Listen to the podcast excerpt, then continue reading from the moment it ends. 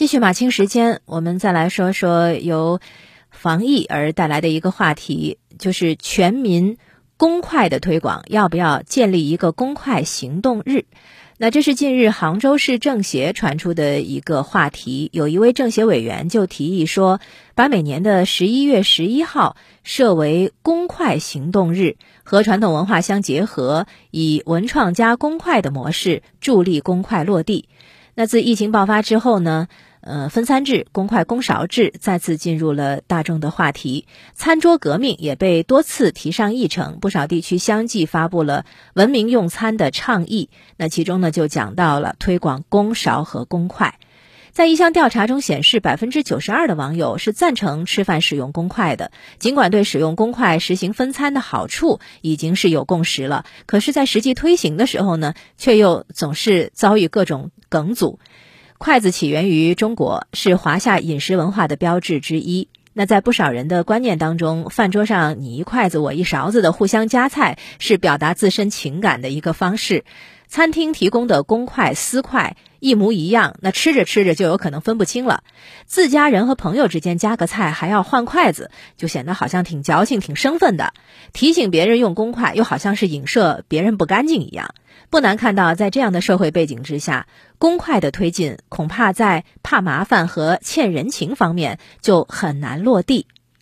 而早在筷子的传承和发扬过程中，其实是一直都有一套夹菜礼仪的。比如说，夹菜不能从底部翻菜，不能在盘子里头搅拌，呃，不能把筷子的一头含在嘴里等等，这个都体现着民间对餐桌文化和饮食卫生的讲究与礼貌。所以，这个和如今提出的公筷制的理念是相辅相成的。而根据世卫组织统计表明，食源性疾病的发病率居各类疾病总发病率的前列，而唾液是。疾病的各类传播途径当中最主要的一种途径，所以在餐桌上推行公筷是迫在眉睫的一件事儿。呃，这篇评论呢是赞同全民公筷行动日的，但是呢，也有人认为推广公筷公筷固然是应该的，但是没有必要设什么行动日。红辣椒评论的一篇文章呢就是这个意见，评论说。十一月十一号是已经是众所周知的光棍节了，还是知名的网购双十一？民众的精力是很难从一个节日转变成另一个节日的。全民公筷行动日容易被夺走眼球，就算是设立了，恐怕人们也不记得。第二个呢，就是分餐用公筷的倡议，其实早就存在了。一九九三年，中国烹饪协会多次向全国餐饮业提出分餐制改革，可是有碍于根深蒂固的合餐观念，一直都没有能够得到全面推广。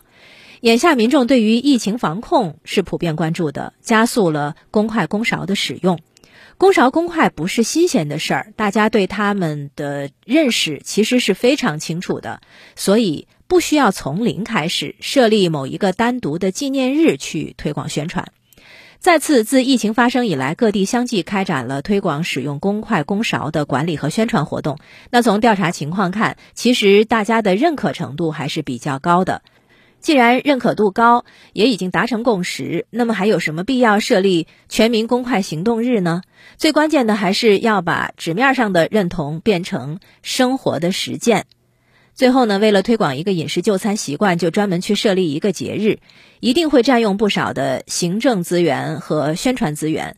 推广公筷公勺是为了防范病毒病菌传播，它的目的呢是为了维持公共卫生秩序。而现阶段关于健康卫生的节日活动日压根儿就不少，比如说国内有全国爱国卫生月，全球有世界卫生日。利用好已经有的节日纪念日，推广良性就餐习惯，这个成本更低，效益也可能更强。说到底，设立公筷行动日是疫情而催生的一个话题。那与其增设一个行动日，还不如利用好已有的节日。